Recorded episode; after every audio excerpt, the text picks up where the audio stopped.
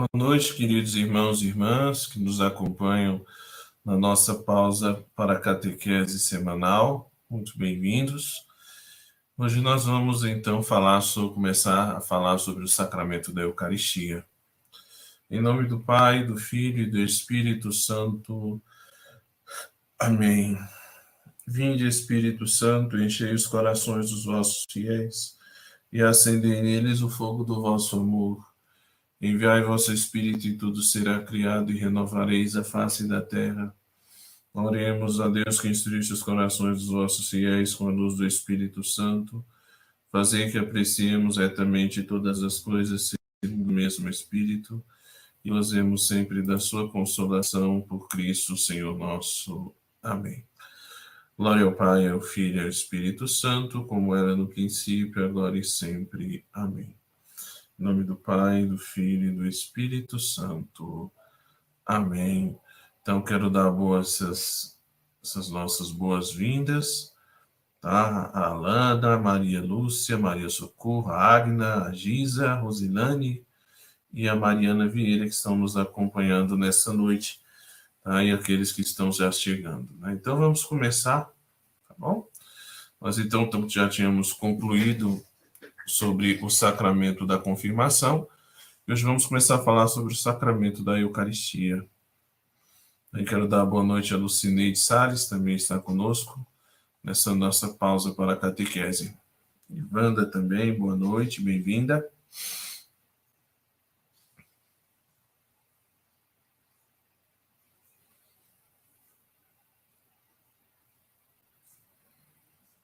Sacramento da Eucaristia. Então vamos falar sobre o sacramento da Eucaristia.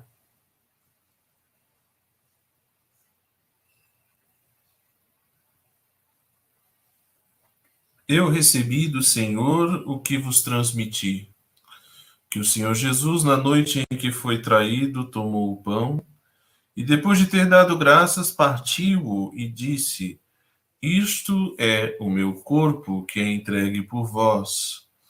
Faze isto em memória de mim.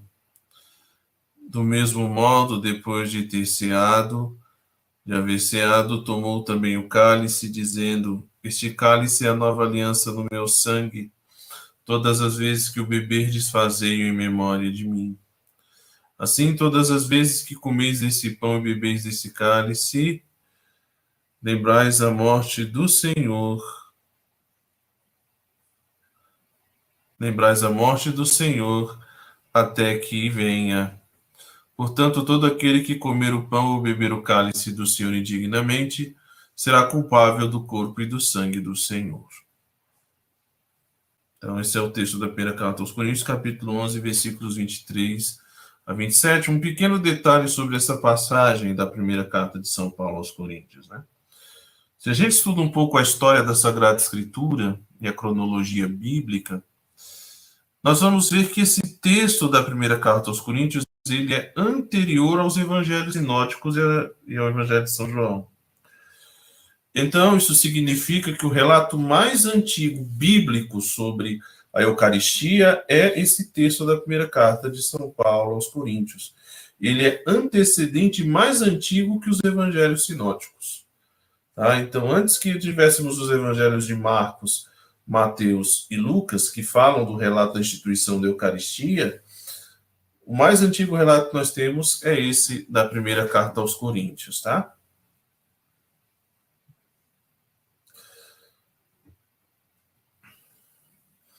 E o que é o sacramento da Eucaristia? A Eucaristia é um sacramento que pela admirável conversão de toda a substância do pão no corpo de Jesus Cristo e de toda a substância do vinho no seu precioso sangue, contém verdadeira, real e substancialmente presente o corpo, sangue, alma e divindade do mesmo Jesus Cristo, nosso Senhor, debaixo das espécies do pão e de vinho para ser o nosso, da espécie de pão e de vinho, para ser nosso alimento espiritual. Então, essa definição está no Catecismo Maior de São Pio X, E é uma definição maravilhosa de simples, né? embora de uma riqueza profunda. Então, é o sacramento da Eucaristia, ele é, é o sacramento né, que pela admirável conversão de toda a substância, mudança, transformação da substância. Nós vamos ver, a gente daqui a pouquinho, vamos falar sobre o termo, né, transubstanciação. Na filosofia, a gente crê, né, filosofia grega, que em todo ser nós temos a substância, que é o ser em si, e os seus acidentes, que são aquilo que a nossa sensibilidade é capaz de conter, que são as suas características externas. A substância mesmo, ou seja, o substrato, o que a coisa é em si, né, no caso do pão e do vinho, é transformado. De modo que de pão e de vinho nós temos unicamente as aparências, tá? Depois da consagração. Então, uma transformação verdadeira, uma mudança mesmo da substância, tá? A mudança mesmo da substância. Tem muita gente que contesta, até na história da igreja, muita gente contestou, mas a gente não pode limitar o poder de Deus, então a gente crê que Deus é poderoso e capaz de transformar o pão no corpo de nosso Senhor Jesus Cristo e o vinho no seu sangue. Nós vamos ver isso, né? E esse sacramento, todos os sacramentos nós temos a presença de nosso Senhor Jesus Cristo, sem dúvida nenhuma. Mas a Eucaristia é diferente dos outros sacramentos porque se trata do que nós chamamos a presença real e substancial do nosso Senhor Jesus Cristo na Eucaristia. Né? Então, na hóstia consagrada é Ele quem está presente sob a aparência do pão, no vinho do cálice misturado com água após a consagração, já não temos mais vinho, apenas a aparência do vinho. Mas quem nós temos é Jesus Cristo vivo no seu sangue, que ele se dá em alimento a nós.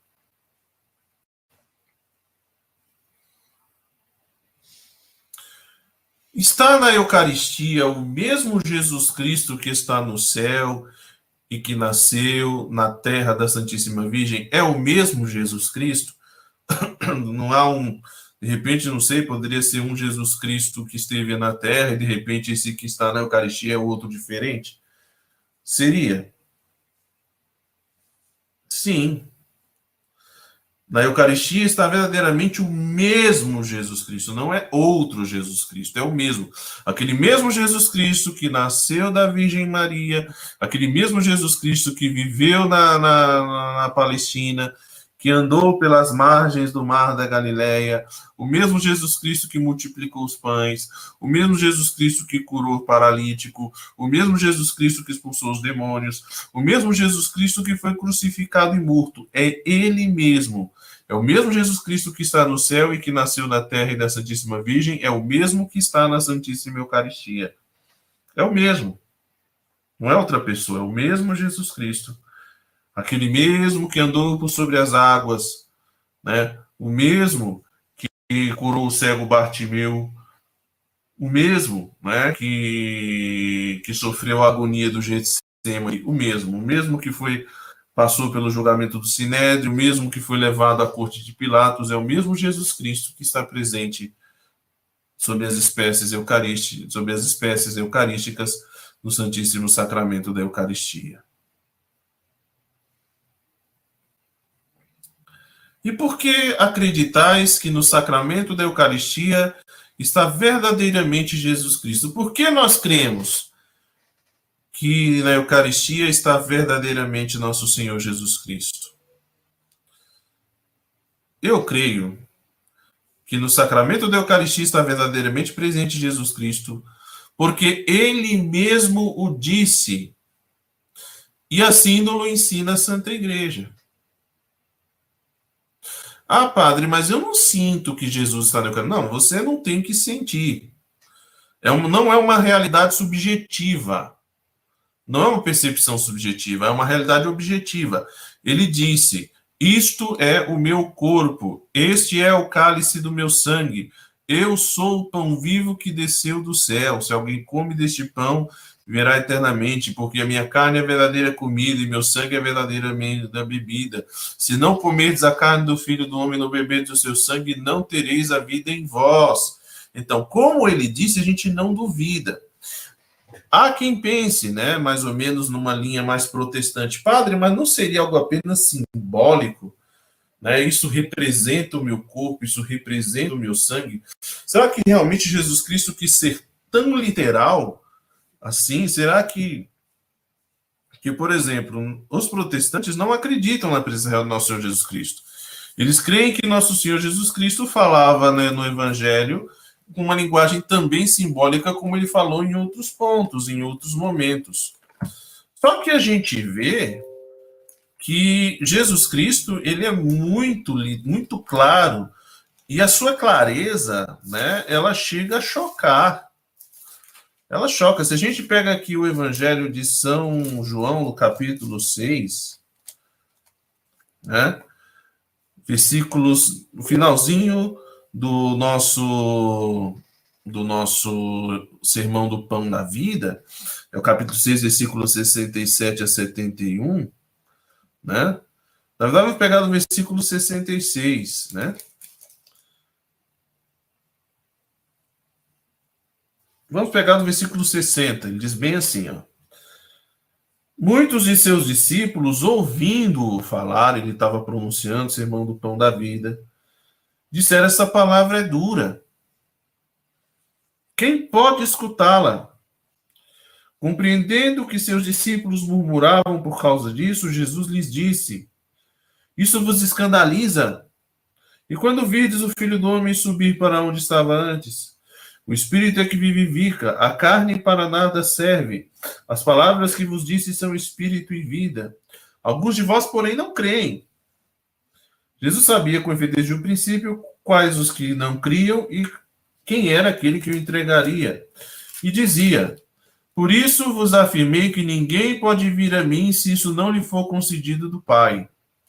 E a partir daí, muitos dos seus discípulos voltaram atrás e não andavam mais com ele.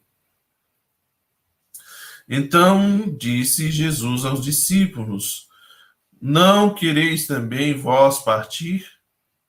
Simão Pedro respondeu-lhe: Senhor, a quem nós iremos? Tens palavras de vida eterna e nós cremos e reconhecemos que és o Santo de Deus. Vou ficar aqui até o versículo 69. Porque Jesus Cristo, quando ele fala, vós sois o sal da terra, vós sois a luz do mundo, os discípulos não ficam escandalizados, percebem que ele está falando de um modo mais. É, de um modo mais.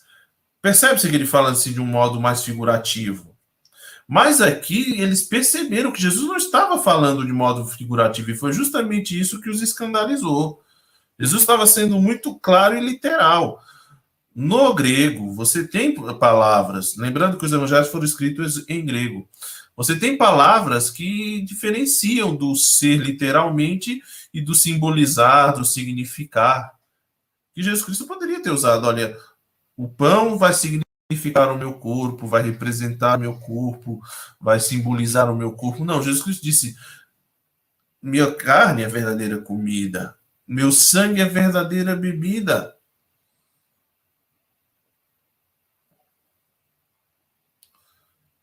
Em verdade, em verdade eu vos digo: se não comerdes a carne do filho do homem e não beberdes o seu sangue, não tereis a vida em vós.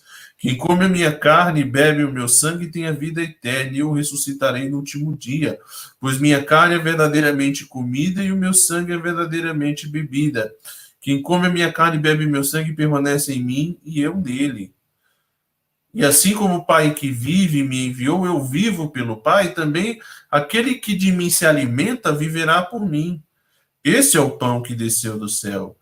Ele não é como os pais que como, como o que os pais comeram e pereceram. Quem come esse pão viverá eternamente. E o interessante é que se vocês depois tiverem a curiosidade no estudo pessoal de aprofundar o que os primeiros padres, os chamados os, os, os, santos padres da igreja, né, os primeiros escritores, os primeiros teólogos, os primeiros, primeiros testemunhas da pregação apostólica, essa questão da presença real é unânime. Os escritos dos santos padres, você nunca vai encontrar uma questão ligada a, a presença apenas simbólica ou figurativa ou representativa. Não. Todos os santos padres são unânimes em dizer que nós cremos que na Eucaristia está verdadeiramente o corpo e o sangue do nosso Senhor Jesus Cristo. Foi mais na Idade Média, com Berengário de Turfa, que começaram a colocar isso em dúvida. E quando vieram os protestantes, quando veio a reforma protestante, já se começou a colocar isso como um ponto de questionamento. Mas a igreja sempre foi unânime em ensinar que sobre o sacramento da Eucaristia nós temos o verdadeiro corpo e sangue do nosso Senhor Jesus Cristo.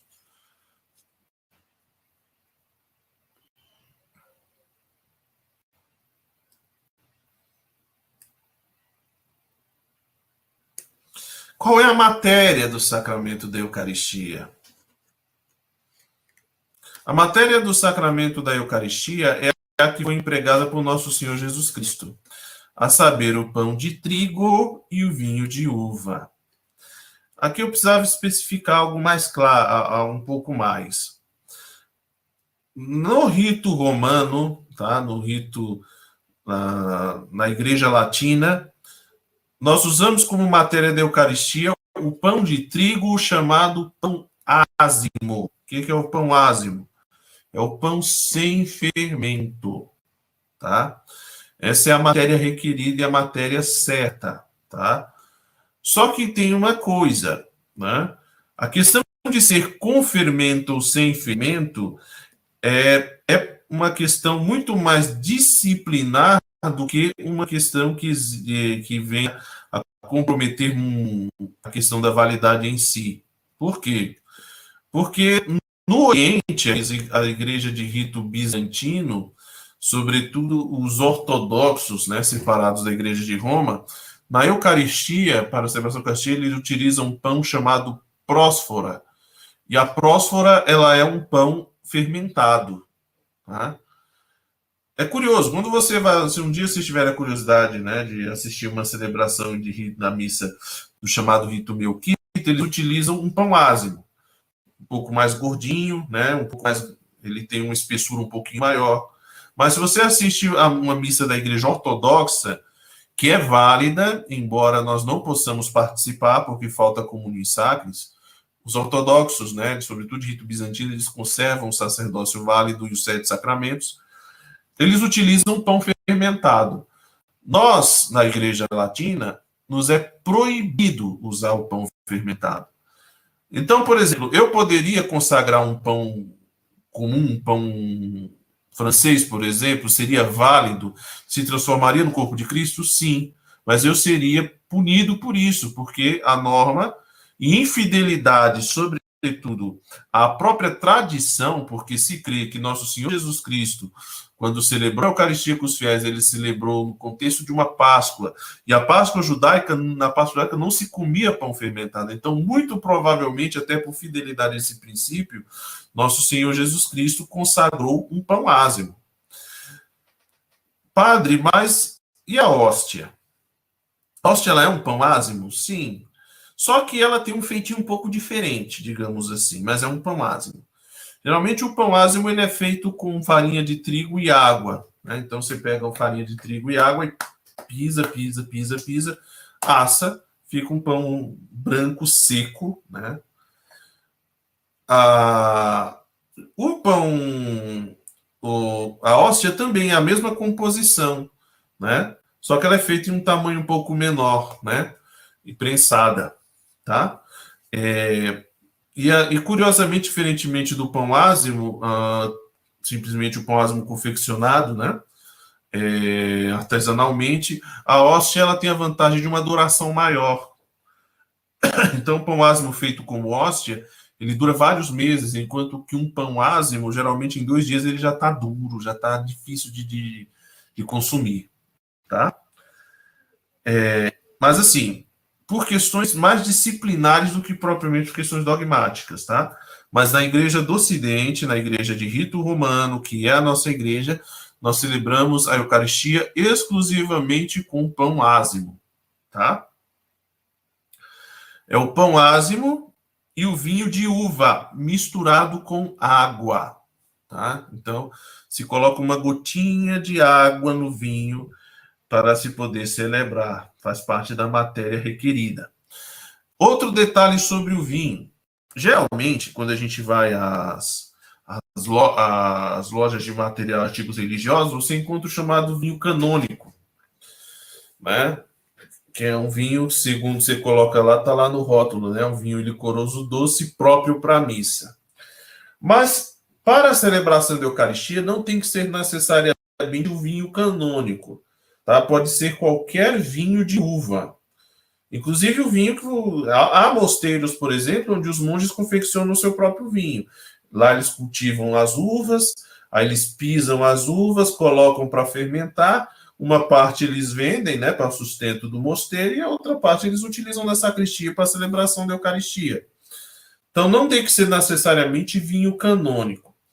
Só que a gente se, digamos assim, a gente faz preferência por escolher o uso do vinho canônico e dos vinhos próprios de missa que encontramos nas lojas de religiosos, por, por, por evitar muitas vezes, o que, que acontece? Nós temos é, vinícolas e vinícolas, né? Nós temos empresas que produzem, que vendem vinho de qualidade mesmo, feito da uva, e com mínimo de adição química, mas vocês também têm vinhos com uma adição química muito alta para maior conservação, e que podem, infelizmente, até mesmo comprometer a qualidade do próprio vinho.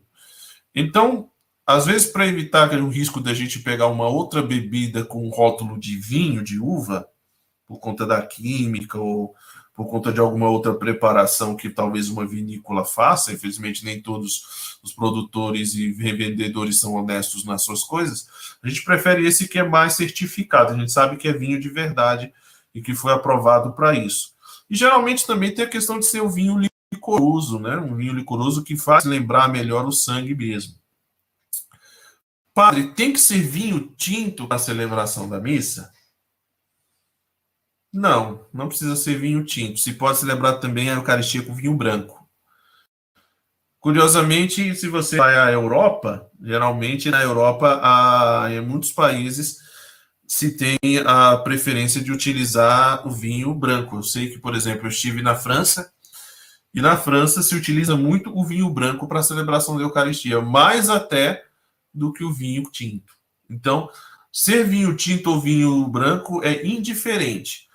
A gente não encontra no Brasil o uso de vinho branco para a celebração da Eucaristia, porque o vinho tinto ele tem uma, digamos assim, em relação à questão do sinal, ele representa melhor, né? Então, o, a aparência, digamos assim, ajuda mais, né? É, é, é mais apropriado o vinho, o vinho tinto do que o, do que o vinho branco, porque realmente a coloração lembra o sangue mas não é obrigatório. Pode-se celebrar a Eucaristia com vinho, que não seja necessariamente o vinho canônico, desde que seja verdadeiro vinho de uva, e pode ser tanto vinho tinto como vinho branco, tá bom?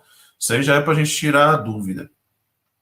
Devemos tomar cuidado com outras bebidas, tá? Então, por exemplo, tem que ser necessariamente vinho, tá?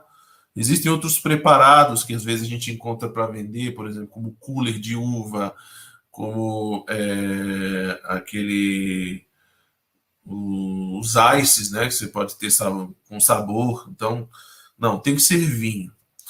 Existe na igreja uma possibilidade, uma permissão para casos particulares, que se trata do uso do mosto de uva. O que é o mosto de uva? É o suco de uva prensado, mas não processado. E o mosto de uva ele pode ser utilizado com autorização do bispo para as situações, por exemplo, em que o sacerdote não pode consumir bebida alcoólica.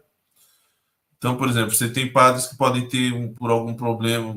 Vamos, existem, por exemplo, sacerdotes que. Acontece, né? Padres, por exemplo, que têm problemas com alcoolismo. Então, por exemplo, o consumo do vinho pode ser perigoso para uma recaída.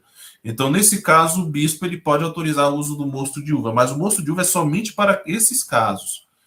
Nos outros casos, se usa o vinho de uva, tá? O vinho fermentado direitinho, façam todo o processo de fermentação, sem adição de preferência de nenhuma outra bebida, de nenhum outro é, preparado, somente mesmo vinho de uva, tá?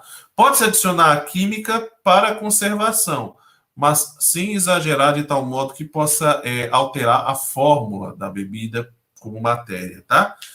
Então, sempre lembrar isso.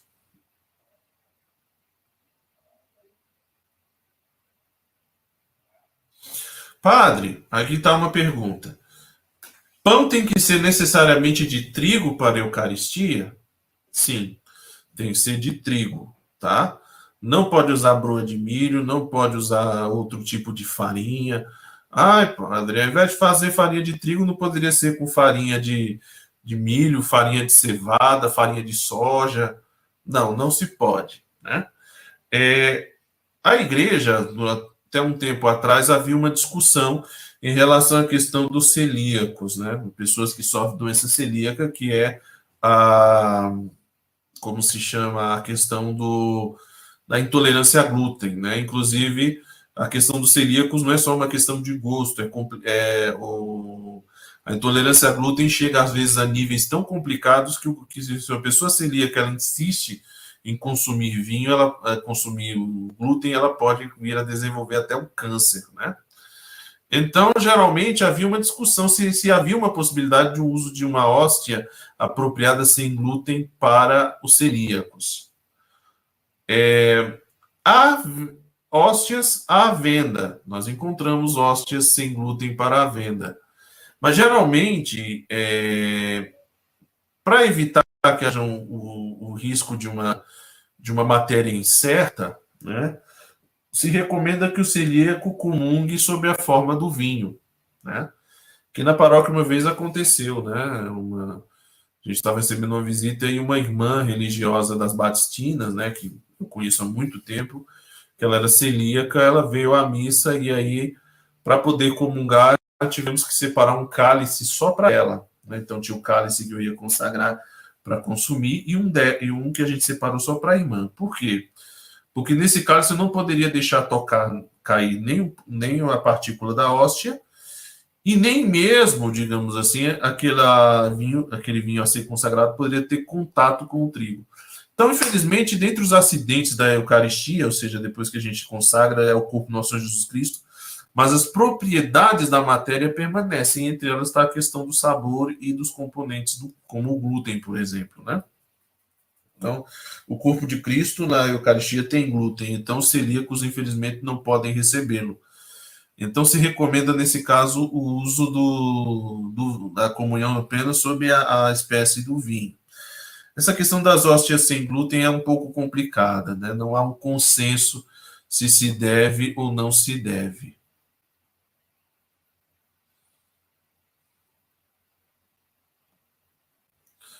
Qual é a forma do sacramento da Eucaristia? A forma do sacramento da Eucaristia são as palavras usadas por nosso Senhor Jesus Cristo. E quais palavras são? São essas que estão aí. Para a consagração do pão, tomai todos e comei, isto é o meu corpo que será entregue por vós. E para a consagração do vinho, do vinho nós temos Tomai todos e bebei, este é o cálice do meu sangue, o sangue da nova e eterna aliança, que será derramado por vós e por todos, para a remissão dos pecados. Fazei isto em memória de mim. Lembrando-se que as palavras da consagração, elas não podem ser simplesmente mudadas, tá? Nenhum sacerdote pode modificar essas palavras por seu próprio arbítrio sobre o risco de tornar inválido o sacramento. Há uma discussão, acho que uma vez, numa das pausas para catequese, alguém levantou esse, este questionamento né, em relação à questão da fórmula da consagração do vinho. Por quê? Porque o que acontece é o seguinte: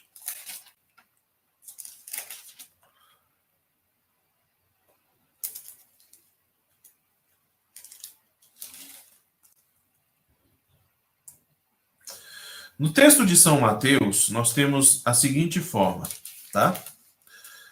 É, enquanto comiam, Jesus tomou o pão e, tendo abençoado, partiu e distribuiu aos discípulos, dizendo: Tomai e comei, isto é meu corpo. Depois tomou o cálice e, dando graças, deu-o a eles, dizendo: Bebei dele todos, pois isto é o meu sangue, o sangue da aliança que é derramado por muitos, por muitos, para a remissão dos pecados. Eu vos digo: não beberei do fruto da videira até o dia em que convosco beberei o vinho novo no reino do meu Pai. Tá? Então, esse é o texto de São Mateus, está aqui na Sagrada Escritura. O missal romano, vou puxar aqui um missalzinho aqui, dois na verdade. Esse aqui é o missal romano de 1962. Tá?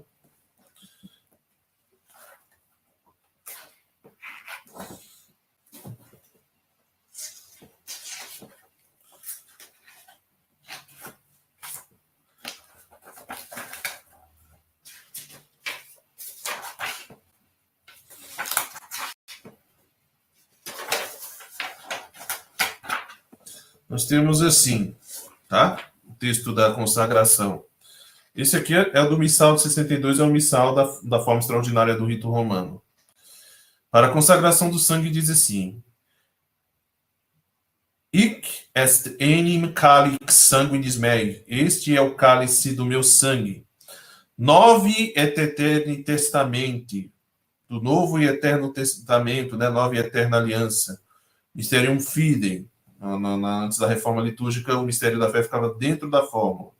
Depois foi que com a reforma se colocou fora. É, qui provobis et promultis. Qui provobis et promultis e fundetur in remissionem peccatorum.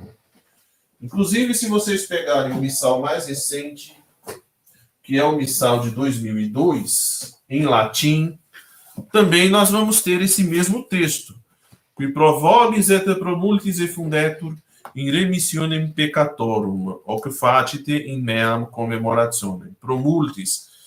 Mas quando a gente vai ao missal novo, que é esse aqui é o missal de 1970, essa aqui é a, tra última tradução brasileira, de 1993, o texto da consagração do vinho muda. Tomai todos e bebei, este é o cálice do meu sangue, o sangue da nova e eterna aliança que será derramado por vós e por todos para remissão os pecados. Fazer isto em memória de mim. Então nós temos aí uma questão, né? E muita gente pergunta: Padre, pro multis ou pro omnes? Por muitos ou por todos? Então o que que acontece, né? É, quando se quando se traduz a, o missal romano e latim para o português, para o português brasileiro, foi feito uma na época o tradutor foi o bispo de Nova Fundo, um, quem chefiou a equipe de tradutores era o bispo responsável pela reforma da liturgia é, no Brasil, que era o Dom Clemente Snard, que era bispo de Nova Fundo. Dom Clemente Snard ele tomou tradução é, francesa que havia sido rejeitada pela série. Fazer muitos textos no sentido de muitos textos, né? É... E então trocou o, o por muitos pelo por todos. E por quê? Por uma questão de entendimento político também, social, né? Então a igreja ela tinha que ser aquela que acolhe a todos, a salvação deve ser feita a todos, e esse sentido do por muitos poderia ter um uma significado de exclusão, algo excludente, né? Porque não é todos, é por muitos. Mas como a Santa Sé aprovou esse texto, o que nós utilizamos, então ele é válido para a celebração da Eucaristia, ou por, por todos. Mas o Papa Bento XVI, antes de renunciar, ele havia exigido das conferências episcopais a mudança do texto, que em todos os missais não se tivesse mais o por todos, mas o por muitos. E eu me lembro que nessa época, uma vez teve uma visita do.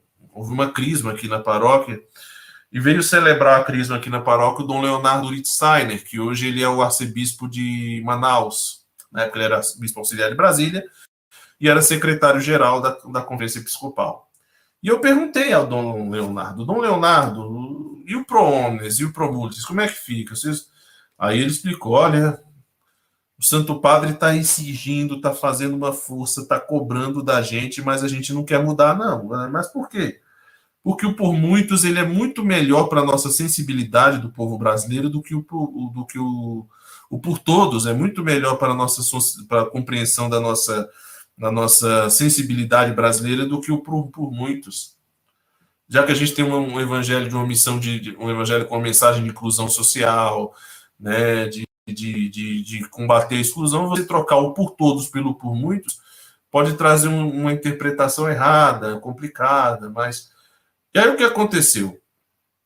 Com o Santo Padre, com a, a renúncia de Bento XVI, assumiu o Papa Francisco, o Papa Francisco simplesmente mudou a política.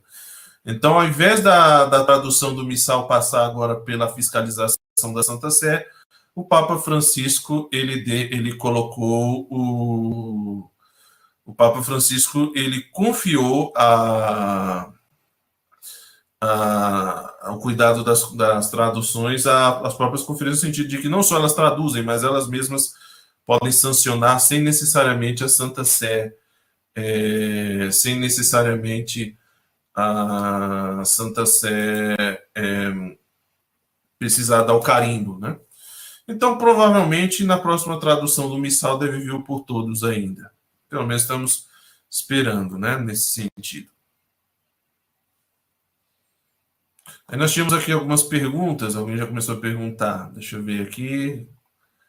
Maria Socorro. O que significa a Eucaristia na vida da igreja? A Eucaristia na vida da igreja é uma questão muito interessante.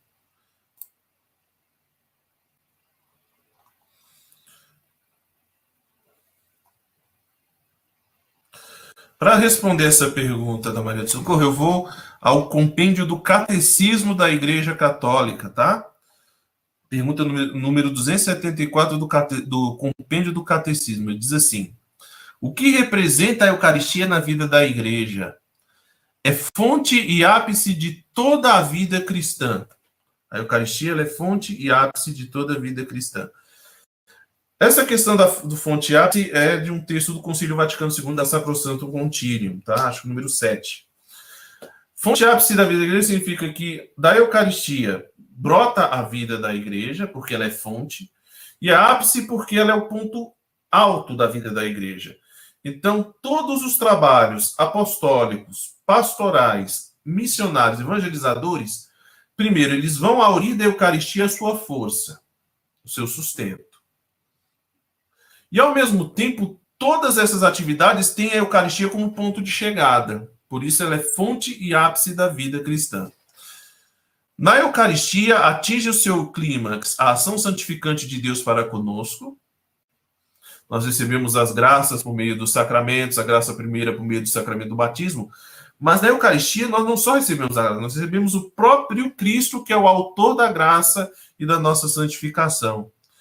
Né? Então, atinge o seu clímax, a ação santificante de Deus para conosco, que isso aí nós chamamos a dimensão vertical, a, a descendente da liturgia, e o nosso culto para com ele, que é o que nós chamamos do, do ponto ápice tá? da vida da igreja.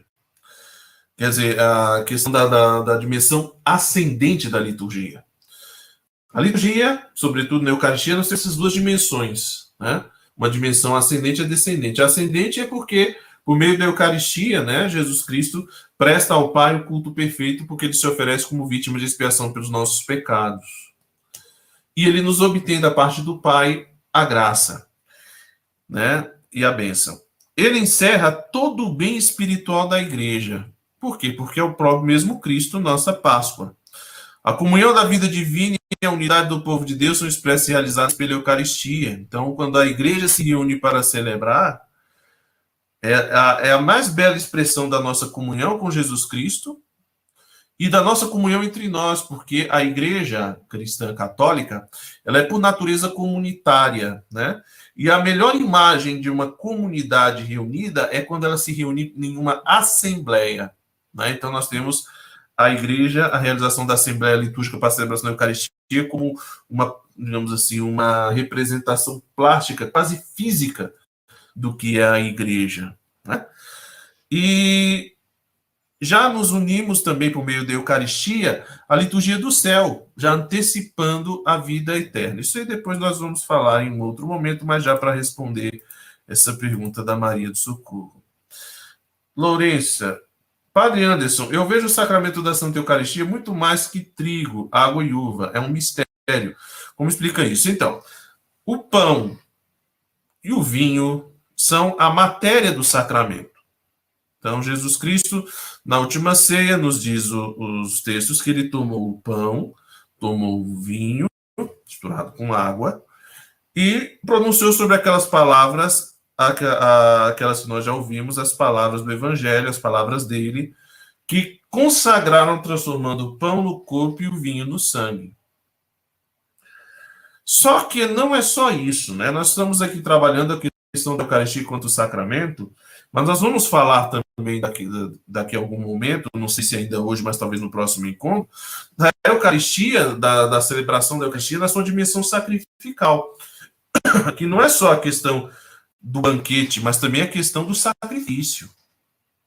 Então, Deus tem o poder de tomar o pão e o vinho e com ele realizar uma maravilha no nosso meio alimentar a nossa alma por meio da Eucaristia, transformando o pão no corpo e o vinho no seu sangue, e ao mesmo tempo fazendo-nos participar do mistério do Calvário, do mistério da cruz, porque o corpo que comemos na Eucaristia é o corpo de Cristo que é entregue por nós, e o sangue é o sangue derramado, né? Corpo entregue, sangue derramado é o mistério da paixão, né? Então, grandioso mistério. Porém, para que o mistério se dê, nós seguimos o que Jesus Cristo seguiu. Por isso, nós temos uma matéria e uma forma a ser seguidas para que a Eucaristia se realize. E por isso é que não se pode trocar matéria e forma de graça por simples gosto do padre ou da comunidade. Para que esse mistério se realize, nós vamos partir do que? Do que a igreja ensina. E segundo a igreja nos ensina, o sacramento se compõe de três coisas: matéria, forma e intenção. Se tem a matéria, tem a forma, tem a intenção e um ministro válido que possa aplicar as três coisas, nós temos o sacramento. E se temos o sacramento, necessariamente, por meio do sacramento, Jesus Cristo age, então nós temos o mistério. Isabela Almeida, como saber qual oração eucarística está sendo usada na missa? Bem, querida Isabela, assim, nós temos um, nós precisamos aqui um pouco abrir um pouco o leque para compreensão de algumas coisas, né? Então, a, a igreja, antigamente, antes da reforma do Concílio Vaticano II, nós tínhamos uma única oração eucarística, que hoje é chamado oração eucarística o cânon romano, tanto que era chamada só de cânon missa, né? Cânon da missa significava que era o ponto ápice da missa.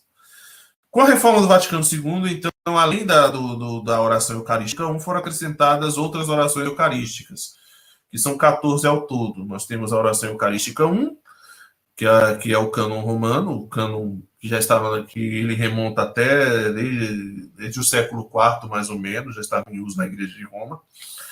É, nós temos a oração eucarística 2, que ela foi feita a partir da anáfora de Hipólito, que está na, na tradição apostólica do, de Santo Hipólito, tá? ele tinha lá uma proposta de uma oração para ser utilizada na Eucaristia, então a igreja pegou aquela oração eucarística e pegou aquela oração eucarística e pegou aquele texto e reformulou de maneira para transformar numa oração eucarística num estilo mais num, num formato mais moderno. Nós temos a oração eucarística 3 e 4. A, a 3 e a 4 são de inspiração oriental. A 3, ela vem, ela é inspirada na, hora, na oração é, eucarística da Divina Liturgia de São João Crisóstomo, da liturgia bizantina. A quarta é da oração eucarística de São Basílio. Nós temos a oração eucarística quinta, que foi composta no Brasil. Ela é feita toda em dodecassílabo, ela é toda feita em texto poético. Nós temos a oração eucarística 6, se eu não me engano, ela é de uma conferência, ela é de algumas conferências, ela foi composta numa conferência episcopal da Europa, não lembro se foi da Suíça ou da Holanda. E a 6 nós temos as variações 6A, 6B, 6C e 6D. Nós temos a oração eucarística 7 sobre reconciliação, a 1 e 2. E nós temos a oração eucarística para, é, para a missa com crianças, tá? chamada oração eucarística número 10. Acho que é isso. Deixa eu só conferir aqui no missal.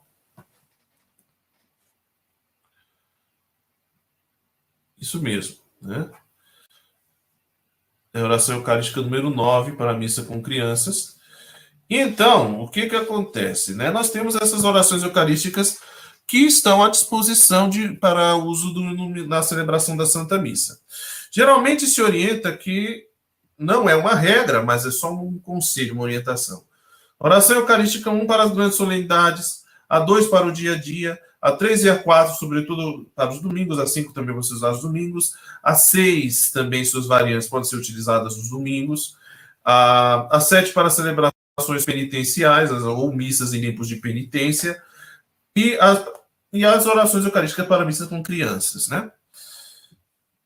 No, em Brasília, a gente meio que se condicionou a seguir necessariamente a oração eucarística prevista pela.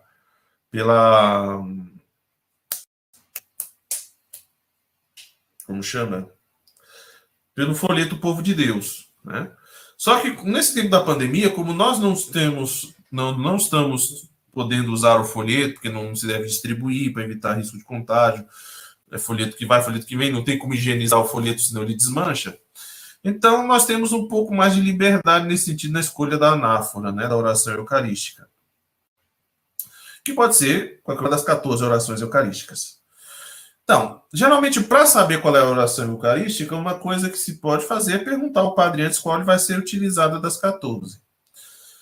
Para os fiéis, nós temos geralmente alguns aplicativos que você pode utilizar para acompanhar a missa no, no, no celular, né? Então, você pode. O Católico Orante tem o formulário da missa com todas as orações eucarísticas. Aí, o padre começou, você não perguntou, você pode ver lá qual é, mais ou menos, procurar lá na hora qual você estava utilizando, né? Nós temos também o chamado missal cotidiano e o missal dominical, que são dois pequenos missais dos fiéis que são editados pela Paulus, pela Paulinas, é Paulus, pela Paulus, que todo fiel pode ter para acompanhar a celebração da Santa Missa. E assim, a oração eucarística é bom a gente, assim, mais do que acompanhar o texto, a gente se unir em oração ao sacerdote que preside. Então, saber o texto é bom? É bom, mas não é tão urgente assim. E nesse sentido, uma curiosidade sobre as orações eucarísticas, tá? Eu não sei se mudou recentemente com as novas traduções dos missais que estão havendo no mundo inteiro. Mas até alguns anos atrás, a único país onde a oração eucarística tem respostas é no Brasil. Tá? Nas ora... Nos outros países, você não tem orações eucarísticas com respostas. Tá? As únicas orações eucarísticas com respostas são as orações eucarísticas que se utilizam no Brasil. Se eu não me engano, havia uma proposta da, dos países lusófonos, né, dos países que falam português no mundo, que além do Brasil, nós temos Portugal, nós temos a África portuguesa, Moçambique, Angola, é, nós temos Macau, lá na Ásia, né? São Tomé e Príncipe, são aqueles países que falam português ali na África. Havia uma proposta desses países lusófonos de unificar a questão dos textos. E possivelmente também esses textos portugueses de Portugal, desses países africanos que falam português, Macau, possivelmente inserir as respostas como no missal brasileiro. Mas durante muito tempo era o único missal no mundo com respostas na oração eucarística, era o missal do Brasil. Aqui o povo é meio pá virada, né? Acho que tinha mais uma pergunta. A Aloência está aqui com mais uma. É, Padre Anderson, tem igrejas que não têm o missal. Pode celebrar sem o missal? Não deveria. Né? O missal faz parte da, da, daquilo que a gente necessita para celebrar. Era importante que todas as igrejas tivessem um missal. Às vezes tem padres que não usam o missal, não é porque não tem condições de comprar, porque os fiéis podem fazer uma vaquinha, um missal desse não é caro. Missal romano desse aqui, ele custa entre 250 e 300 reais.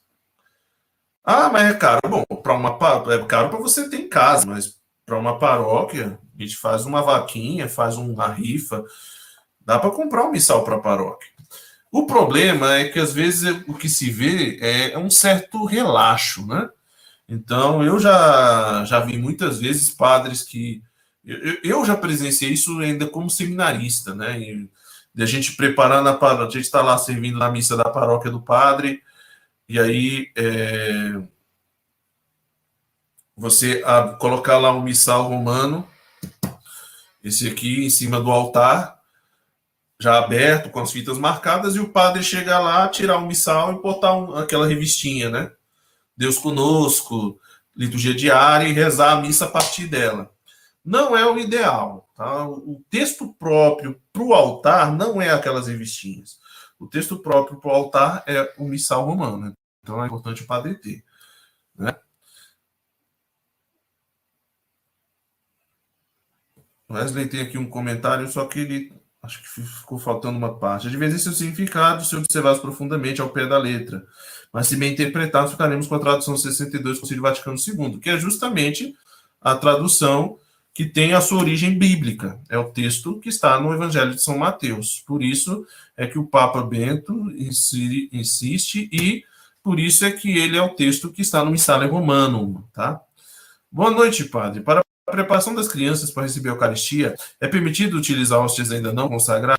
Sim, é permitido, mas deve-se explicar bem, tá? Então, por exemplo, se você for utilizar hóstias não consagradas para uma espécie de missa seca, para explicar né, como é que vai ser a comunhão, pode ser utilizado, mas explicar bem para a criança a diferença entre uma e outra.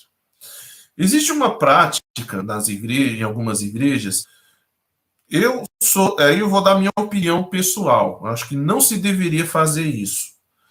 É, são paróquias onde, por exemplo, você vai lá, os adultos entram numa fila de comunhão para receber a, a hóstia consagrada, receber a comunhão, e distribuem-se pãezinhos ou biscoitinhos para as crianças. Não se deve, eu, pessoalmente, creio que não se deveria fazê-lo, para não criar confusão. Né? Era importante. Ah, mas aí é, é bom porque a criança já se sente participando. Pois eu penso que talvez aquela história da criança não poder comungar é bom para a gente estimular ela a ter o desejo de comungar. Né? Para que ela saiba que o tesouro da Eucaristia não é um pãozinho comum. Né? Não é qualquer pãozinho. Então, por isso era muito importante explicar. Só esclarecendo o que a Lourença falou, pode se celebrar a missal? Poder até se pode. Dá para celebrar a missa sem o missal romano? Dá. Utilizando uma revistinha daquelas, né? Deus conosco. Eu já vi padre rezando missa a partir do folheto. O padre vai lá, abre o folheto em cima do missal e reza com o folheto. Mas não é o ideal. O livro do altar é o missal romano. Tá? Esse é o livro do altar. Então, toda paróquia deveria ter o um missal romano, e os padres não só deveriam ter o um missal romano, mas conhecê-lo bem e saber que o missal romano ele tem várias opções para serem exploradas. Às vezes, quando você se atém às revistinhas ou aos folhetos, você perde muito, porque para cada, cada momento do ordo da missa, você tem textos alternativos que você pode escolher ali na hora para a celebração. De exortações, de convites, de saudações, como, por exemplo, a saudação inicial da missa, você tem várias opções de textos para serem utilizados. Para o convite para a comunhão, você tem vários textos utilizados. A escolha do prefácio da missa, às vezes você vai usar um folhetinho daquilo, mas você tem uma opção só, sendo que o próprio folheto, sendo que o próprio missal traz várias opções de prefácios. Né? Você tem as opções de bênçãos, orações sobre o povo. Então, você ter esse livro à mão te dá um cabedal imenso de opções para celebração. Às vezes, o grande problema do que nós chamamos de criatividade litúrgica é justamente o fato de que os padres não conhecem o que está no missal e, ao invés de utilizar as opções que o missal oferece, ficam inventando.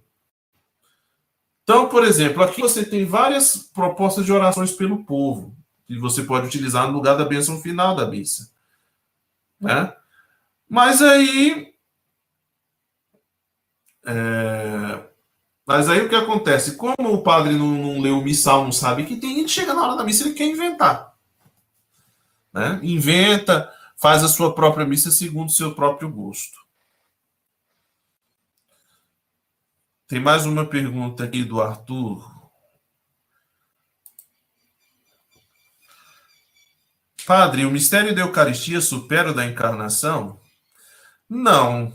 O negócio é que, inclusive, os, o mistério da Eucaristia e o mistério da encarnação, eles estão, eles estão interligados. E um depende do outro. Né?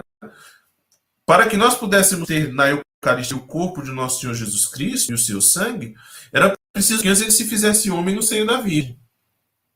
E é o mesmo Espírito Santo que opera o milagre da Eucaristia, que transforma o pão no corpo e no sangue, foi o mesmo Espírito Santo que fez com que o Verbo de Deus se encarnasse no seio da Virgem. Então não é que vamos disputar qual mistério é o maior, não. Esses dois mistérios estão interligados. Né? Um depende, um, o mistério da Eucaristia ele depende do mistério da encarnação. E ele não só é, depende, mas também, ao mesmo tempo, ele o ilustra, né? ele o valoriza. Porque realmente o corpo que nós comemos na Eucaristia foi aquele corpo que Jesus Cristo, que o Verbo de Deus assumiu o seio da Virgem. Tem mais uma pergunta. Luciene Almeida. A Eucaristia é um mistério de fé, porém existiram alguns milagres em que ela se transformou em sangue. Padre, quais desses milagres foram reconhecidos pela Igreja Católica? Bom, geralmente para falar de, de milagres eucarísticos, né, se exige uma grande, uma, se exige uma, uma investigação muito profunda né? Porque não se pode estar sujeito à, à possibilidade de fraudes. E além disso, né, com o desenvolvimento da ciência chamada de parapsicologia, muitas vezes a gente descobre que existem milagres que na verdade não são bem milagres, mas são apenas fenômenos psicofísicos ou metafísicos. Mas a igreja reconhece alguns milagres, tá? Então, o mais famoso de todos eles é o milagre eucarístico de Lanciano.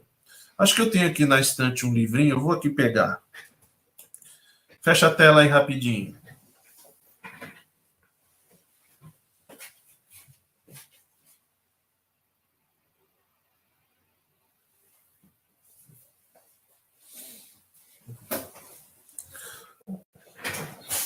Então, já que falamos de milagres eucarísticos, eu queria aqui já recomendar um texto legal, um livro muito bom, que é esse aqui, ó.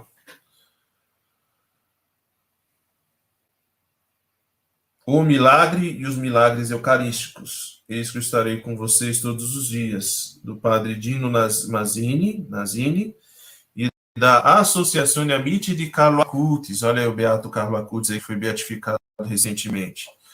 E aqui temos o relato de alguns é, milagres eucarísticos mais conhecidos.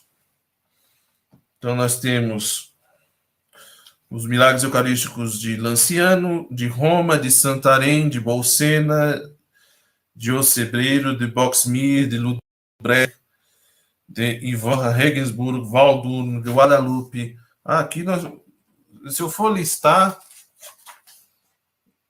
são vários, tá? Então nós temos muitos deles, tá? É, e geralmente por meio deles Deus tem feito realmente mostrar que o milagre da Eucaristia, que é o presente que é a Eucaristia, não é mera ficção. Então, aqui eu não vou poder entrar muito em cada milagre ou contar a história de cada um hoje, mas aqui fica uma proposta de leitura, tá? Quem quiser, o Milagre e os Milagres Eucarísticos, pode procurar o livro, tá? Da editora é, Palavra e Prece da Loyola, tá? Padre Dino Nazini, e a, Associazione Amici di Carlo Acutis.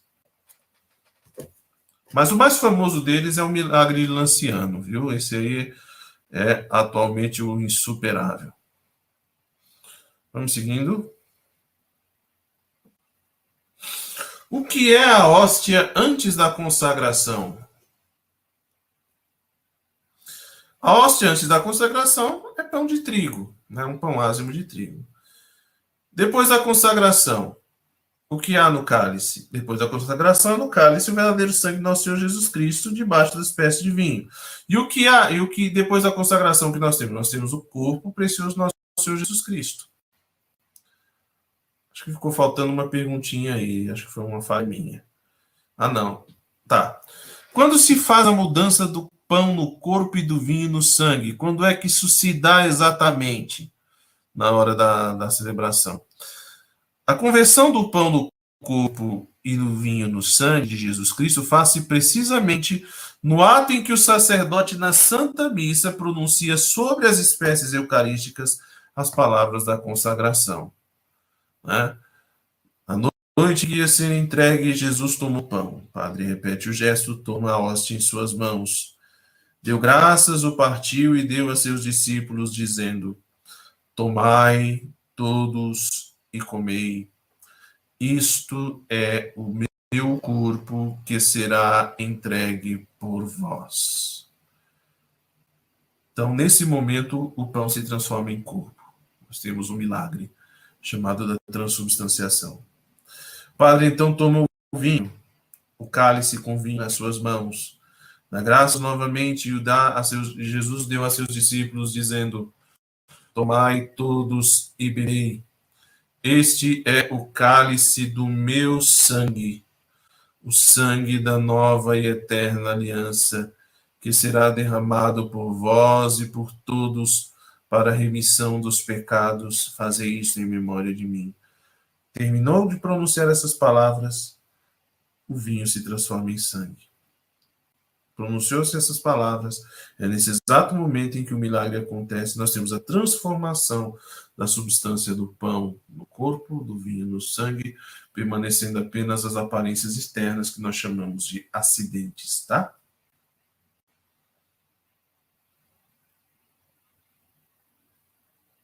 E o que é então a consagração? A consagração é a renovação por meio do sacerdote do milagre operado por Jesus Cristo na última ceia, quando mudou o pão e o vinho no seu corpo e no seu sangue adorável por essas palavras. Isto é o meu corpo, isto é o meu sangue. Então, quando a gente fala na missa de consagração, é justamente esse momento em que se transformam as espécies eucarísticas pelas palavras de Cristo pronunciadas pelo sacerdote. Então, é o momento da consagração. Consagrar é tornar algo sagrado. Né? Aquele pão e aquele vinho, antes da consagração, eles já são oferecidos, tá? No ofertório, são oferecidos a Deus. Mas ali, aqueles que são alimentos é, que a gente diria vulgares, entre aspas, deixam de ser alimentos vulgares para se tornarem algo de sacrossantíssimo. Né? Algo sacrossantíssimo. O corpo e o sangue de nosso Senhor Jesus Cristo. E como é chamada pela igreja a miraculosa conversão do corpo e do vinho no sangue, no corpo do sangue do nosso Senhor Jesus Cristo? A miraculosa conversão que todos os dias se opera sobre os nossos altares é chamada pela igreja de transubstanciação. Hoje, é claro, existe um debate entre teólogos, alguns acham que esse termo não é o mais adequado, aí querem falar de transfinalização, mas a igreja abraçou. Transubstanciação não é um termo bíblico, então não adianta procurar na Sagrada Escritura que você não vai achar. A palavra transubstanciação, ela é, ela vem, digamos assim, a sua origem está na filosofia grega, tá? tá na filosofia. A filosofia que nós vamos encontrar é, é lá que vem o, sentido o, de, do termo substância, enquanto o, aquilo que o ser é em si mesmo. E a, e a transubstanciação ele traz justamente isso. Trans significa tem a ver com mudança, substância, ação, uma ação, ação de mudar a substância. Transubstanciação é a transubstância, ou seja, daquilo que o ser é em si. Então aquele pão deixa de ser pão e se transforma em outra coisa o corpo do nosso Senhor Jesus Cristo. O vinho deixa de ser aquilo que ele é em si e se transforma em outra coisa, que o sangue de nosso Senhor Jesus Cristo. Isso é transubstanciação. Guardem sempre essa palavra. Não é uma palavra tão não é uma palavra tão tão fácil, mas é uma palavra preciosa para todo católico. E quem deu tanta virtude às palavras da consagração? Ou seja, quem é que garante, quem é que tornou essas palavras eficazes?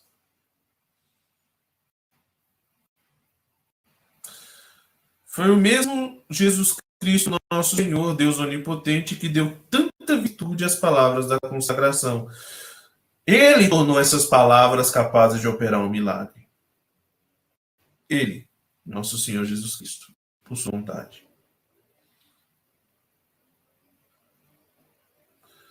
Depois da consagração, não fica ainda alguma coisa do pão e do vinho? Depois da consagração ficam só as espécies. O que, que a gente chama de espécies? As aparências externas. Então, as propriedades da matéria permanecem inalteradas. Então, por exemplo, a hóstia consagrada se torna o corpo do Senhor Jesus Cristo, na sua substância, no seu ser. Mas as propriedades do pão permanecem. Então você tem a cor, você tem o sabor, você tem a textura, você tem o volume, você tem a, a, a massa, tudo isso permanece, não se modifica. Com vinho se consagra, transforma-se no sangue do nosso Senhor Jesus Cristo.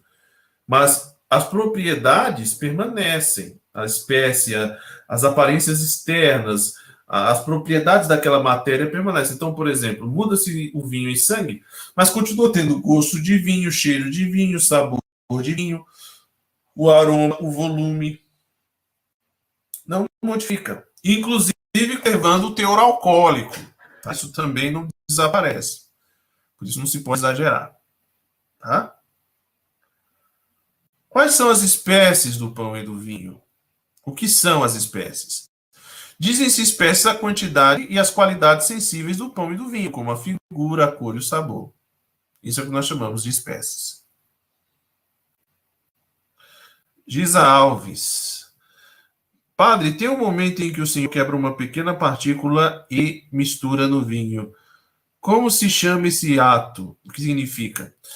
Esse ato se chama comício. É o momento em que, em que você, o padre, já depois da consagração, já comunhão ele parte a hóstia, ou seja, aquilo que foi prenunciado lá nas palavras da consagração, né? Jesus tomou o pão e o partiu, não se parte naquele momento, mas se parte depois. Se parte, pega-se uma pequena partícula do, da hóstia consagrada e se coloca no sangue. Esse rito, a comício, eles têm vários significados, tá? Diferentes, vários sentidos. O primeiro sentido tem a ver com a sua origem histórica, porque porque havia um costume na igreja antiga, na igreja primitiva, primeiros séculos do cristianismo, a igreja não, não, não primitiva, mas já antiga, já depois do, da, do Edito de Milão, de que o bispo, quando ele celebrava a Eucaristia na sua igreja catedral, como um sinal de comunhão, então a hóstia que o bispo utilizava se quebrava em vários pequenos pedacinhos, né, tirava esses pedacinhos, e os diáconos recebiam esse pequenino pedaço, esse pequenino pedaço da hóstia do corpo nosso Senhor Jesus Cristo e levavam para as igrejas, tá? E nas igrejas, então, durante as missas paroquiais, essa pequena partícula, fragmento da, do corpo nosso Senhor Jesus Cristo consagrado na missa do bispo é colocado no cálice da missa da paróquia, como um sinal de comunhão, que aquela Eucaristia tinha uma relação com a Eucaristia celebrada com o bispo por questões de comunhão. O segundo significado tem a ver com a ressurreição, porque é o reencontro do corpo com o sangue. O corpo e o sangue são consagrados separados, ali eles se reencontram e faz também esse eco com a questão da ressurreição de nosso Senhor Jesus Cristo. Tá? O que significa. A ah, Lourença, Padre Anderson, a Santa Eucaristia é como se fosse a Santa Ceia do Senhor? A gente vai andar mais um pouco mais para frente e vocês vão ver que a, a Santa Missa ela tem uma correspondência com a Santa Ceia. Tem. Por quê? Porque, de fato, nós fazemos memória do que o Senhor Jesus Cristo fez. Mas ela não é apenas a ceia. A missa ela tem uma dimensão de banquete, por isso a igreja, na sua orientação litúrgica, ela fez uma opção né, depois da reforma do Vaticano II de que o altar tivesse mesmo uma aparência de mesa, para lembrar que é um banquete e que o Senhor nos dá o seu corpo e o seu sangue, nisso lembra a ceia, mas ela também é sacrifício, e sendo sacrifício, ela é a renovação incluinte do sacrifício da cruz. Nós vamos falar disso. Então, ela não é apenas a ceia, ela também faz memória da ceia, mas também faz memória, renovação do sacrifício da cruz. A Ivanda Barros tinha feito uma pergunta. O que significa a expressão dizer uma só palavra e serei salvo? Que palavra seria essa? Então, essas palavras são do Evangelho, tá? Estão lá no capítulo 8 de São Mateus.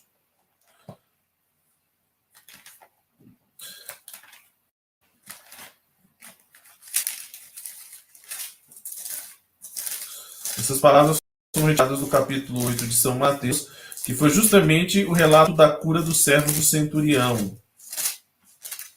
aqui. 8, 5 a 13. Ao entrar em Cafarnaum, chegou-se a ele um centurião que o implorava e dizia: Senhor, meu criado está deitado em casa paralítico, sofrendo dores atrozes. Jesus lhe disse: Eu irei curá-lo. Mas o centurião respondeu: Senhor, eu não sou digno de receber-te sobre o meu teto. Basta que digas uma palavra e meu criado ficará são. Com efeito, também eu estou debaixo de ordens e digo e tenho soldados sob o meu comando, e digo ao vai, ele vai, ao outro vem, ele vem, e digo ao meu escravo faz isto e ele faz. Ouvindo isso, Jesus ficou admirado e disse aos que o seguiam: Em verdade vos digo em que em Israel não achei quem tivesse tal fé. Então, essas são as palavras do centurião romano, tá? Essas palavras que, estão, que a gente pronuncia na missa. Jesus se dispôs a ir à casa do centurião curar o seu funcionário, o seu criado, e o centurião então mostra é, humildade e diz: Não, não sou digno que o senhor vá à minha casa. Diga uma palavra e eu serei salvo. Essa humildade, então, nós utilizando as palavras do centurião, o fiel manifesta também a sua indignidade. Ou seja, a Eucaristia não é uma coisa que a gente mereça receber. Ninguém pode achar que merece. A Eucaristia é um dom gratuito, ela é um presente de Deus. Que nós não temos méritos para merecê-lo. Então, nós não somos dignos realmente de que Jesus Cristo entre na, na, em nós, né? Senhor, eu não sou digno que entreis em minha morada, no meu ser, no meu coração, na minha alma, né? Não sou digno. Mas, se dizerdes uma palavra, minha alma será salva, eu serei salvo. Né? Então, nós utilizamos na Eucaristia, na celebração da missa, as palavras do centurião como expressão da nossa humildade e confiança em Deus. Louça, Padre Anderson, não pode sobrar hóstias consagradas da Santa Missa? Pode, pode sobrar, pode. É, é, pode sobrar. Quando sobra o consagrado, o que, que a gente faz? A gente reserva. E, onde a gente reserva? No sacrário. Então, se coloca no, no, no, no na, se guarda no tabernáculo. Tá? É, Valícia, pessoal está bastante perguntador. Boa noite, Padre. Alice, saudades, faz tempo que eu não te vejo. Existe alguma orientação da igreja sobre as pessoas com deficiência intelectual que não conseguem falar para receber a Eucaristia? Então, a questão não é a, a, dificuldade de verbalizar, né? A questão é a compreensão. É aí que a gente tem que saber. Uma pessoa, para poder receber a Eucaristia, ela tem que saber que ela está recebendo. Ela tem que estar consciente do que é. Então, por exemplo, para isso a gente precisa ver qual é o nível de compreensão que a pessoa tem. Às vezes nós temos uma pessoa, por exemplo, que tem as, suas, as suas capacidades, suas possibilidades motoras reduzidas. Não fala, com, não consegue oralizar, não consegue é, andar, falar, às vezes tem dificuldade. Mas é capaz, a gente percebe, por exemplo, sabe que ele compreende. Graças a Deus o intelecto está tá intacto, então ele é capaz de compreender, se faz a catequese, ele assiste, ele ouve, atento, faz as perguntas, a catequista faz as perguntas e mesmo com dificuldades ele consegue expressar uma resposta positiva ou negativa, então a, catequese, a catequista é capaz de perceber e dizer, olha, de fato, a, de fato, a pessoa é capaz de compreender. Agora, quando a pessoa ela tem a, a capacidade de, de cognitiva severamente afetada, de modo que ela não consiga discernir a hóstia consagrada, o corpo de nosso Senhor Jesus Cristo, a Santíssima Eucaristia, então, nesse caso, a gente não pode dar o sacramento à pessoa. Né? Não se pode dar o sacramento a quem não tem condições de compreender o que está recebendo. É, às vezes nós, por exemplo, temos uma, uma situação complicada na, na, pastoral, sobretudo pastoral da saúde, quando a gente acompanha pessoas que sofrem de Alzheimer, por exemplo. As pessoas com Alzheimer, a gente acompanha elas no começo, né? A pessoa tem compreensão, tem aqueles rompantes às vezes, né? Mas compreende.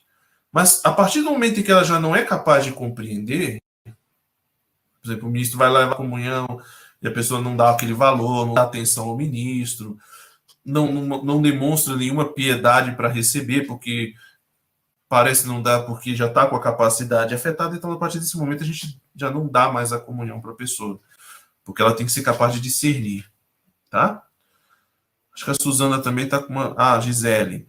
Quantas vezes se pode comungar ao dia? Se diz Gisele que um fiel pode comungar até duas vezes numa, num dia, tá? E desde que um, pelo menos uma dessas duas vezes seja na Santa Missa, tá? Um fiel, por exemplo, não pode comungar duas vezes em celebrações da palavra ou comunhões fora da missa. Ele pode comungar até duas vezes em duas missas, ou pelo menos uma das duas vezes tem que ser na missa, tá bom? Suzana, boa noite. Mas dizendo Jesus, o Espírito é que vivifica, carne para nada vale. As palavras que vos acabo de dizer são Espírito e vida. Não quer dizer que não se deve interpretar o contexto como falando de sua presença física na hóstia, assim como presença espiritual? Hum, não, na verdade a questão não é a presença física ou espiritual na hóstia consagrada, mas é a capacidade, digamos assim, o, o, vamos dizer que seja o óculos com que, com que aqueles ouvintes vão captar o que Jesus diz. Se nós tentarmos olhar o sacramento da Eucaristia apenas no aspecto carnal, né, não entra na cabeça. E é por isso que se escandaliza. Né? Quem vive na carne só lê as coisas segundo a perspectiva da carne, para essas pessoas, realmente o milagre da transubstanciação é absurdo. E muita gente tem dificuldade de aceitar e crer na Eucaristia por isso. Porque é algo que que, que, extrapola os limites da física, é algo que extrapola os limites de, de, de, da sensibilidade. Então, não tem como abraçar isso. Então, se eu fico apenas na carne, não entra na cabeça. A Eucaristia ela é um mistério metafísico, sobrenatural. Então, vai muito além daquilo que a carne é capaz de abraçar, compreender ou entender. Por isso, então, é que diz: o espírito é que vivifica, ou seja, aqueles que são chamados, São Paulo faz a distinção entre o homem carnal e o homem espiritual. Aqueles que são espirituais, ou seja, aqueles que não estão presos à carne, mas se deixam conduzir e guiar, e cujo entendimento também é guiado pelo Espírito, é a, é a razão iluminada pela fé, são capazes, talvez, não de abarcar o mistério, mas de aderir e acolhê-lo com amor. É isso que talvez Jesus Cristo quisesse dizer, né? Não é tanto a questão da presença física ou espiritual na hóstia consagrada, mas é da em relação a questão da relação com a carne, com o espírito daquela pessoa que se depara com o mistério e como ela acolhe. Quem vive na para quem vive na carne, compreender o mistério da Eucaristia é impossível. Quem vive na carne não consegue entender. Quem olha as coisas apenas num viés muito terreno, científico, é, empírico, prático, pragmático, a Eucaristia é uma coisa simplesmente absurda. Agora, quem está aberto ao sobrenatural, quem está aberto ao transcendente, ao metafísico, quem é capaz de ir além das realidades da matéria e dos entendimentos da carne, esse é capaz de compreender o sacramento da Eucaristia e acolhê-lo, e não só acolhê-lo, mas dele usufruir. Debaixo das espécies de pão está só o corpo de Jesus Cristo, e debaixo das espécies de vinho está só o seu sangue? Não. Tanto debaixo das espécies do pão, como. Aí está corno, mas é uma digitação. Como debaixo das espécies de vinho está Jesus Cristo vivo e todo inteiro com seu corpo, sangue, alma e divindade. Uma coisa interessante, né? Quando a gente volta lá na história da igreja, é, já antes de Lutero, na época de, de, de, de Jan Hus, né, e de John Wycliffe, já havia uma certa exigência em alguns grupos de que para a Eucaristia ser válida, ela teria que ser sempre administrada sobre duas, duas espécies. E essa foi uma das exigências de Lutero. Lutero, então, quando se desligou da igreja, ele criou sua própria, sua própria liturgia e a chamada Grande Missa da Nação Alemã, que não é missa, que não tem consagração, ele modificou o rito e ele, apesar de ser um sacerdote válido, não podia ordenar outros sacerdotes, então os pastores luteranos não são sacerdotes, não têm o poder de consagrar. Lutero, então, exigiu. E, e, e, no Concílio de Trento foi uma das coisas que, se foi, que foi pedida, né? De que a, a igreja desse prioridade, desse importância à comunhão sobre duas espécies. Na época, a igreja faz, pensou o seguinte: olha, a melhor forma de mostrar que o ensinamento luterano está errado é justamente conservar do jeito que está. Então, tanto se pode receber, inclusive o Trento vai recomendar que a comunhão seja dada somente sobre a espécie de pão, justamente para deixar muito claro que quando se recebe a hóstia consagrada, você não recebe Jesus pela metade, você recebe Cristo inteiro, corpo, sangue, alma e divindade. E que em cada gota do sangue do nosso Senhor Jesus Cristo está Jesus Cristo vivo, corpo, sangue, alma e divindade. Com o Concílio Vaticano II, já diante de um outro cenário, para tornar o sinal mais verdadeiro, mais autêntico e com uma maior carga simbólica, é que a igreja recomenda a comunhão sobre duas vezes, mas em ocasiões previstas. Tá? Depois a gente vai falar nisso. Lucineide. Quem está em pecado mortal e, portanto, não pode comungar, também deve ir à missa aos domingos? Lucineide deve sim. Deve. Deve por, uma, por duas razões. Primeiro, primeiro porque é, a comunhão é parte muito importante da vivência da Santa Missa, mas é, primeira coisa que o cumprimento do preceito dominical não, tem, não, não engloba a necessidade da comunhão. Basta a participação da Santa Missa. Participou, mesmo sem comungar, você cumpre o preceito. Então, essa é a primeira coisa. Segunda coisa, a gente lembra que a missa não é só a comunhão. Né? Participação na Santa Missa, primeira coisa, você tem a liturgia da palavra. Então, a palavra de Deus ela já traz um alimento. Né?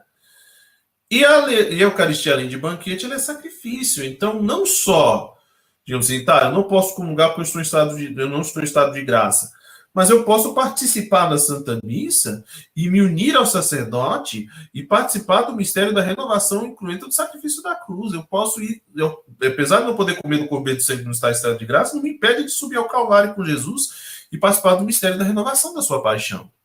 Então eu devo ir à missa, é importante, mesmo que eu não esteja em estado de graça, que eu vá. Chegou na hora da comunhão, não posso comungar? Faço uma comunhão espiritual, tá? Mas não deixar de ir. É muito importante. Mesmo em pecado mortal, a Eucaristia ela nos sustenta. A palavra de Deus também distribuída na Eucaristia, na mesa da, da palavra, do ambão, também ela é muito importante para nós. Tá bom? Podeis dizer-me que tanto na hóstia como no cálice está Jesus Cristo todo inteiro? Tanto na hóstia como no cálice está Jesus Cristo todo inteiro porque ele está na Eucaristia vivo e imortal como no céu. Por isso, onde está o seu corpo, está também o seu sangue, sua alma e sua divindade. E onde está o seu sangue, está também seu corpo, sua alma e sua divindade, pois tudo isso é inseparável em Jesus Cristo. E isso é interessante porque até mesmo os menores fragmentos da hóstia consagrada são Jesus Cristo vivo inteiro, corpo, sangue, alma e divindade. Por isso é que se tem que ter um extremo cuidado na hora da sagrada comunhão. Qualquer fragmento que se perde, por menor que seja, é um prejuízo incalculável. Tá? É um prejuízo incalculável. Eu já vi gente dizer, não, mas é coisa de migalhas, por causa de migalhas. Não é migalha, é o corpo do nosso Jesus Cristo. O pequeno fragmento que se perde é o corpo de nosso Senhor Jesus Cristo, vivo, ressuscitado, corpo, sangue, alma e divindade. Por isso a comunhão tem que ser sempre com extremo cuidado, a hora da distribuição da comunhão tem que ser sempre com extremo cuidado. Por isso, porque na hóstia consagrada Jesus Cristo está inteiro, no sangue, no cálice do sangue está Jesus Cristo inteiro, em qualquer gota da hóstia, do vinho, do sangue do nosso Senhor Jesus Cristo, está Jesus Cristo inteiro. Qualquer partícula, fragmento, por menor que seja a hóstia consagrada, Jesus Cristo está vivo inteiro. E quando se parte a hóstia, parte-se também o corpo de Cristo? Quando se parte a hóstia, não se parte o corpo de Cristo, mas partem-se somente as espécies do pão. É verdade que quando você faz a fração do pão, o gesto de partir o pão também tem o um significado relacionado à paixão, né? A, a separação das duas partes representa, simboliza a separação do corpo e do sangue de nosso Senhor Jesus Cristo, a morte dolorosa na cruz. Mas quando você fraciona a hóstia, né, não significa que você está partindo Jesus ao meio. Aí você está com, com o, o tronco de cima e as pernas. Não. Quando você fraciona, Jesus Cristo está vivo inteiro nos dois pedaços. Em qualquer mais pedaço com que se divida. Tá? Então você não vai partir, vou dividir Jesus ao meio. Você fica com metade de Jesus e outra metade. Não. É Jesus Cristo vivo inteiro. O que se divide é a espécie. E em que parte da hóstia fica o corpo de Jesus Cristo? O corpo do nosso Jesus Cristo fica inteiro em todas e em cada uma das partes em que a hóstia foi dividida, até mesmo nos menores, nos menores fragmentos. Diz Alves, padre, quando chego na missa atrasada, posso comungar? Então, aí a gente é, essa é uma das questões talvez mais insolúveis da história da igreja, né? Até hoje não se tem um consenso. O que, que se diz é o seguinte: quando o atraso não é culpável, eu posso comungar. Ou seja, o que é um atraso não é culpável? É um atraso que é fruto de um imprevisto, de uma situação que fugiu ao meu controle. Ah, eu cheguei atrasado porque no meio do caminho o pneu furou. Ah, cheguei atrasado porque passei mal. Ah, cheguei atrasado porque o, não pude prever. Nesse caso, se pode comungar. Agora, quando o atraso ele é fruto do desleixo, do descuido, né, ou intencional, que tem gente que faz isso. Tem pessoas que chegam atrasadas na missa por intenção, porque ah, é que eu não quero assistir aquela homilia do padre, não. Padre fala, vou deixar para chegar depois da homilia. Aí já calculo o horário. Eu acho que o padre ele volta de umas 10, 20 termina de falar, então eu chego naquele horário e já entro. Não se pode fazer isso. Então, quando a, o atraso não é culpável, atrasado você pode comungar, tá? Daqui a pouco alguém vai perguntar até que horas. Vamos deixar para essa questão para outro um próximo encontro. Está Jesus Cristo tanto numa hóstia grande como na partícula de uma hóstia? Tanto na hóstia grande, aquela presidencial, como na partícula, está sempre o mesmo Jesus Cristo. Uma coisa, um detalhe, né? Pelo a gente crê que Jesus Cristo na última ceia realmente ele pegou uma hóstia grande, um pão grande, e fragmentou o número de pedaços e o distribuiu aos discípulos. É, o rito, a igreja pedi, pediu que, para a verdade, o rito, que na medida do possível isso também pudesse ser feito. Em algumas missas, você pegar uma hóstia um pouco maior, dividir em alguns pedaços, e pelo menos alguns fiéis poderem comungar daquela hóstia, né? Porque às vezes tem gente que estranha. Jesus Cristo partiu o pão, mas chega na hora da missa tem hóstia grande, que o padre parte comunga sozinho, e, tem, e para a gente os pequenininhos. É por questões práticas, né? Porque se você fosse pegar um grupo, vamos imaginar aqui, você tem uma missa como uma missa de. Nós estamos de pandemia, então atualmente nós estamos trabalhando com um pouco mais de 100 vagas. Mas na nossa época normal, fora da pandemia, a nossa lotação de paróquia, a lotação da matriz é de 650 lugares, são 650 percentadas. Imagina quanto tempo eu levaria para pegar um, uma hóstia grande e dividir em 650 pedaços. Demoraria muito, né? sem contar que perderia muitos fragmentos. Então, a nível litúrgico, quando você vê lá no altar a hóstia que está na batena e as partículas dentro das pequenas âmbulas, se considera como se fosse um único pão. O que está na patena e o que está nas, na, nas âmbulas. Tá? É como se fosse um único pão que a gente consagra e depois, quando se distribui nos pequenos fragmentos, é como se realmente tivesse partido. Porque, como eu disse, se a gente fosse fazer isso literalmente, daria muito trabalho. Você tem que ficar quebrando ossos, quebra, quebra, quebra, levaria muito tempo. Então, a gente já, já separadinhas, divididinhas em pequenos fragmentos, né, redondos já para evitar que se, se desprendam pontas. Então, é por questões práticas que a gente faz isso, tá? Isso aí só para esclarecer.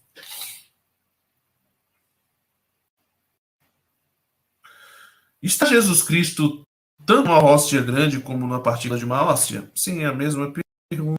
Tanto na grande como na partícula de uma hóstia está sempre o mesmo Jesus Cristo. Acho que não sei por que eu repeti essa pergunta, mas tudo bem, vamos lá. Por que motivo se conserva nas igrejas a Santíssima Eucaristia? Né? Conserva-se nas igrejas a Santíssima Eucaristia a fim de ser levada aos enfermos. Então, a primeira finalidade por que a gente conserva a Eucaristia nas igrejas. Por quê? Porque quando a gente celebra, foi até a pergunta que a Lourença fez, Quando se celebra a Eucaristia, a gente, quando sobram fragmentos, a gente, a gente guarda, né? É, a gente crê que Jesus Cristo está presente, continua enquanto as espécies não se corromperem. Então, Jesus Cristo, depois da missa, ele continua na hóstia consagrada, né? Por isso a gente não joga fora, por isso a gente não, não se livra, a gente vai e guarda. E guarda por quê? No sacrário? Por duas razões. Primeiro, para que ela possa ser levada aos fiéis, quando for necessário, os enfermos. Tá?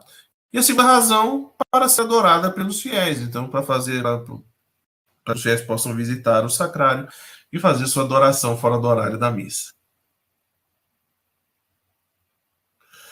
Deve-se adorar a Eucaristia? A Eucaristia ela deve ser adorada por todos, porque ela contém verdadeira, real e substancialmente o mesmo Jesus Cristo, nosso Senhor, que é Deus como Pai e Filho, Deus como Pai e o Espírito Santo. Então a adoração eucarística não tem nada de idolátrica. Acho que nós vamos parar por aqui, tá? Essa da instituição dos efeitos da sacramento da Eucaristia vai ficar para o próximo encontro que a gente já bateu o horário. Bem, gente, então, hoje eu estou muito feliz porque eu vi que a participação foi bastante intensa, né?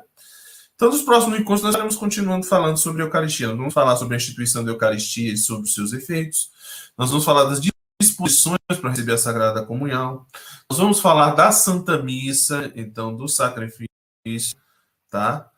E é, nós vamos falar também de alguns detalhes sobre a liturgia eucarística, tá? É, Aí nós temos aqui mais alguma participação. Lourença. Padre Anderson, quem pode consagrar a Santa Eucaristia? Então, nós vamos ver isso, mas eu vou adiantar, né? Nós temos que fazer uma diferença, uma diferença entre uh, o ministro da Eucaristia e o ministro da comunhão, tá? O ministro da Eucaristia, ou seja, aquele que pode confeccionar a Eucaristia, são somente aqueles ministros sagrados ordenados que possuem o chamado sacerdócio ministerial, que no caso são o presbítero e o bispo. Só. Na verdade, é a ordem inversa. O bispo e o presbítero. O diácono, embora ordenado, ele não recebe na sua ordenação o sacerdócio ministerial. O diácono ele é configurado a Cristo de outra maneira, chamado é, ele está configurado a Cristo servo. O diácono ele não consagra a Eucaristia. Só quem consagra são aqueles ministros ordenados que participam do sacerdócio único do nosso Senhor Jesus Cristo, do chamado sacerdócio ministerial, que nos casos são os bispos e os presbíteros. Esses são os ministros da confecção da Eucaristia.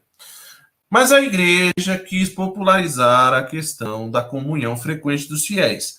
E com o aumento do número de fiéis que participam das missas, então a igreja instituiu o chamado Ministério Extraordinário da Sagrada Comunhão, que não tem a ver com a confecção da Eucaristia, mas com a distribuição da Eucaristia. E aí, nesse caso, né, a, para a distribuição da Eucaristia, além do padre, do bispo e do diácono, que são ministros ordinários da, da, da comunhão, nós temos o acólito instituído, nós temos o ministro extraordinário da Sagrada Comunhão, e em caso de alguma necessidade, o padre pode convidar uma, uma pessoa idônea para ajudar na distribuição da comunhão para aquele momento da, daquela celebração em particular. Tá? Aqui tem uma pergunta do Rogério, grande Rogério. Padre, aqui no Tocantins, devido a um decreto diocesano, fizemos uma confissão coletiva. O padre não está atendendo confissão da pandemia. Como lidar com essa nova realidade, uma vez que não podemos receber o sacramento da confissão? Bom, aí tem um pouco como é que está a questão da disciplina de cada igreja em relação a esse problema. Em Brasília, né, nós tivemos também uma autorização do arcebispo Dom Paulo César Costa para a administração da chamada absolvição geral. Mas ele impôs isso apenas como um paliativo para a Semana Santa e por um período previsto, ou seja, era a semana da quinta semana da quaresma e os três dias da Semana Santa, segunda, terça e quarta-feira. A permissão só podia, só abrangia essa semana e esses três dias. Depois disso, estava terminantemente proibida. Inclusive, foi uma solicitação dos padres do setor da Samambaia. Né? Disseram, até, até pensar, na última reunião dos bispos, eles até achavam que fui eu que fiz o pedido e não foi. Eu só tinha os pedidos da Samambaia. É, o que acontece é o seguinte: o correto era que com, essa, com a absorção coletiva, a absorção geral, o fiel tivesse que confessar se tão logo fosse possível. Ou seja, a próxima confissão dele deveria ser uma confissão auricular. É, aqui em Brasília, Rogério, a gente continua com confissão auricular. O bispo nos deu essa possibilidade em função da, da, da demanda muito grande, de número de fiéis muito grande, para que estão procurando o sacramento durante procurando o sacramento durante a Semana Santa, mas também visto até mesmo o aumento de casos de Covid, porque muitos fiéis estavam sendo internados e até entubados sem se confessar. Então também acho que também tinha um pouco isso em mente. Mas o ideal é que você fez a, confissão, participou de uma confissão coletiva, logo em seguida deveria, a próxima confissão já deveria ser uma confissão auricular. Aí precisaria ver na diocese como é que o bispo orienta. Se, por exemplo, aqui em Brasília, os bispos nos orientam a continuar atendendo confissão, com distanciamento, com máscara. Né? Aqui eu estou atendendo confissão. Todas as quartas, quinta e sexta-feira tem confissão normal. Eu mantenho o distanciamento, eu sento numa ponta do banco, o fiel senta na outra, eu estou sempre de máscara, às vezes boto um óculos de proteção também, né? E eu continuo atendendo. Aí tem que ver que, por exemplo, o... se o bispo realmente proibiu os padres de atenderem confissão por conta da pandemia, aí a gente tem que se virar o que tem. Se o que tem é a celebração é com a absolvição geral, a gente faz porque não tem outra coisa. Mas o ideal é que houvesse. Né? Então, isso aí é uma situação para cada diocese, realmente, situações graves. O ideal é que, mesmo com a absolvição geral, não deixasse de haver atendimento pessoal dos padres. A confissão chamada auricular, pessoal particular. Não deixasse de haver. E que, inclusive, um fiel não pode, não deveria receber duas absolvições gerais seguidas, mas sempre receber, tão logo depois de uma absolvição geral, a próxima confissão fosse a confissão auricular.